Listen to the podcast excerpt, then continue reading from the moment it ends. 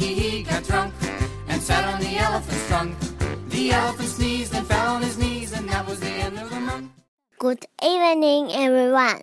It's time for Curious George. Curious George in a big city.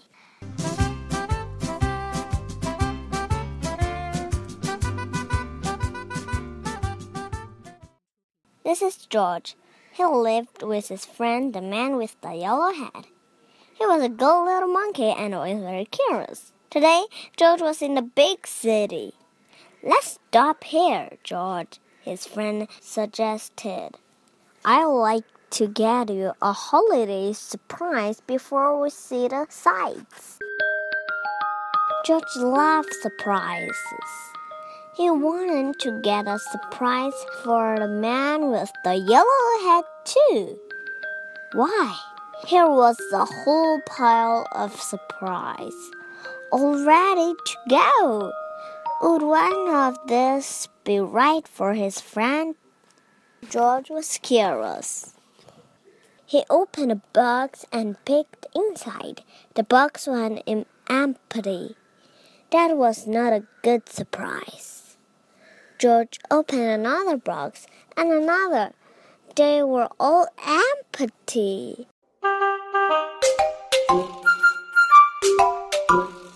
Suddenly, the store clerk came running. Stop, please, he cried. You are running my display. But George did not want to stop. He wanted to go.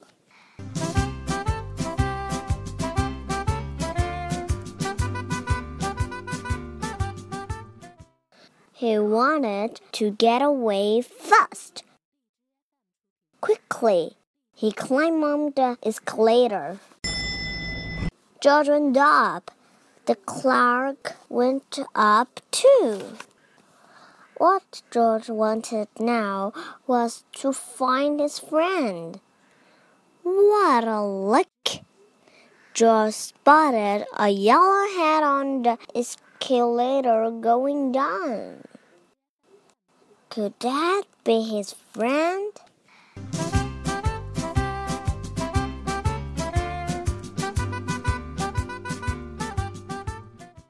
George wanted to find out.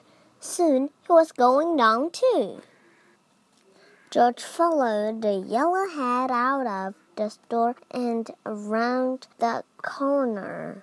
He chased it down some stairs. Where could his friend be going? Was this George's surprise? No, this was a subway. George got on the train just in time.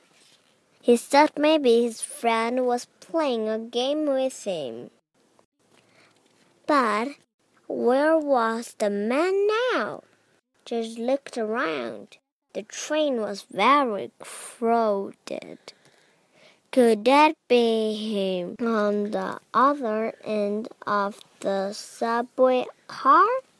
It might be hard to get there, but not too hard for a little monkey.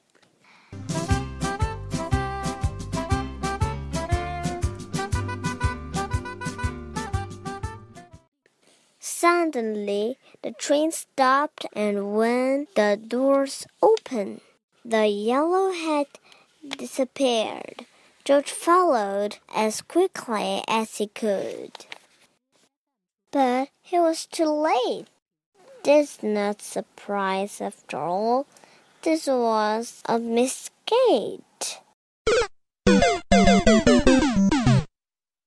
The yellow hat was nowhere to be seen. Poor George, he was all alone in the big city. How would he ever find his friend now? Soon, George could see nothing but legs. He was surrounded by a crowd of moving people and he had to keep moving himself so that he could not get stepped on. Then George heard a woman's voice coming from the head of the crowd. Going up, she said. Up. That was just what George needed.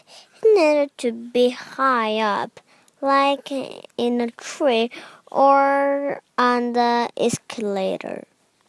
Then he could get a good look around. George joined the crowd as they got into an elevator and went up.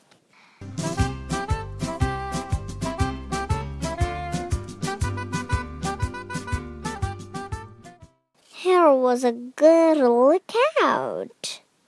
From up here, George could see a bridge, lots of tall buildings, a little green lady standing in the water.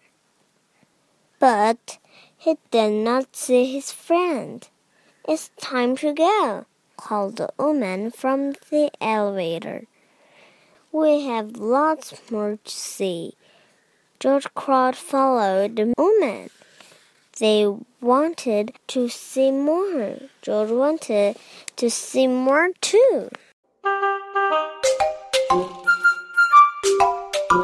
Soon, George was on a big bus driving through the city. There was lots of more to see. But no matter where George looked, he did not see the man with the yellow hat. Back on the bus, George looked and looked. Finally, he saw something familiar. George was excited.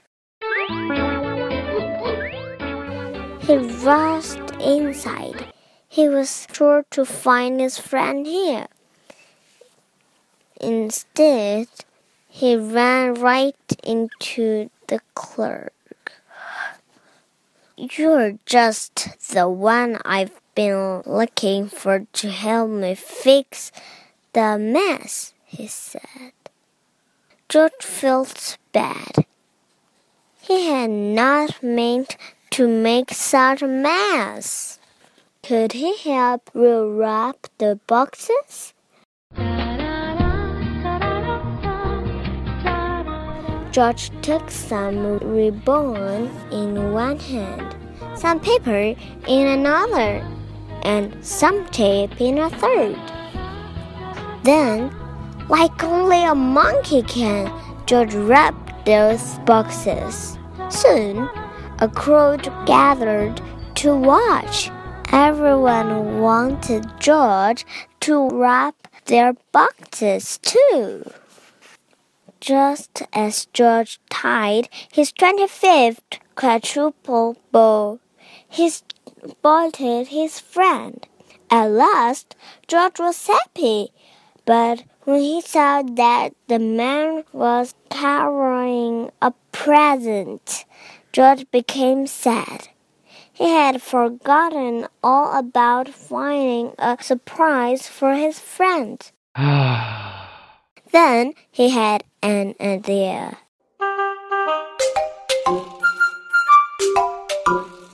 George! exclaimed the man with the yellow hat. What a good surprise! His friend was very glad to see him. I've been looking all over the store for you, he said. And now I have a surprise for you too. George opened his surprise and put it on. It fit perfectly. Now we're ready to see the sights, the man said. George held tightly to his friend's hand and everyone waved goodbye. Let's be careful not to get separated again the man with the yellow hat said as they left the store. The best part of the holidays is spending time together. George Agreed. The monkey he got drunk and sat on the elephant's trunk. The elephant sneezed and fell on his knees, and that was the end of the month. The month, the monk. The end. Thank you. Goodbye. Have a good dream.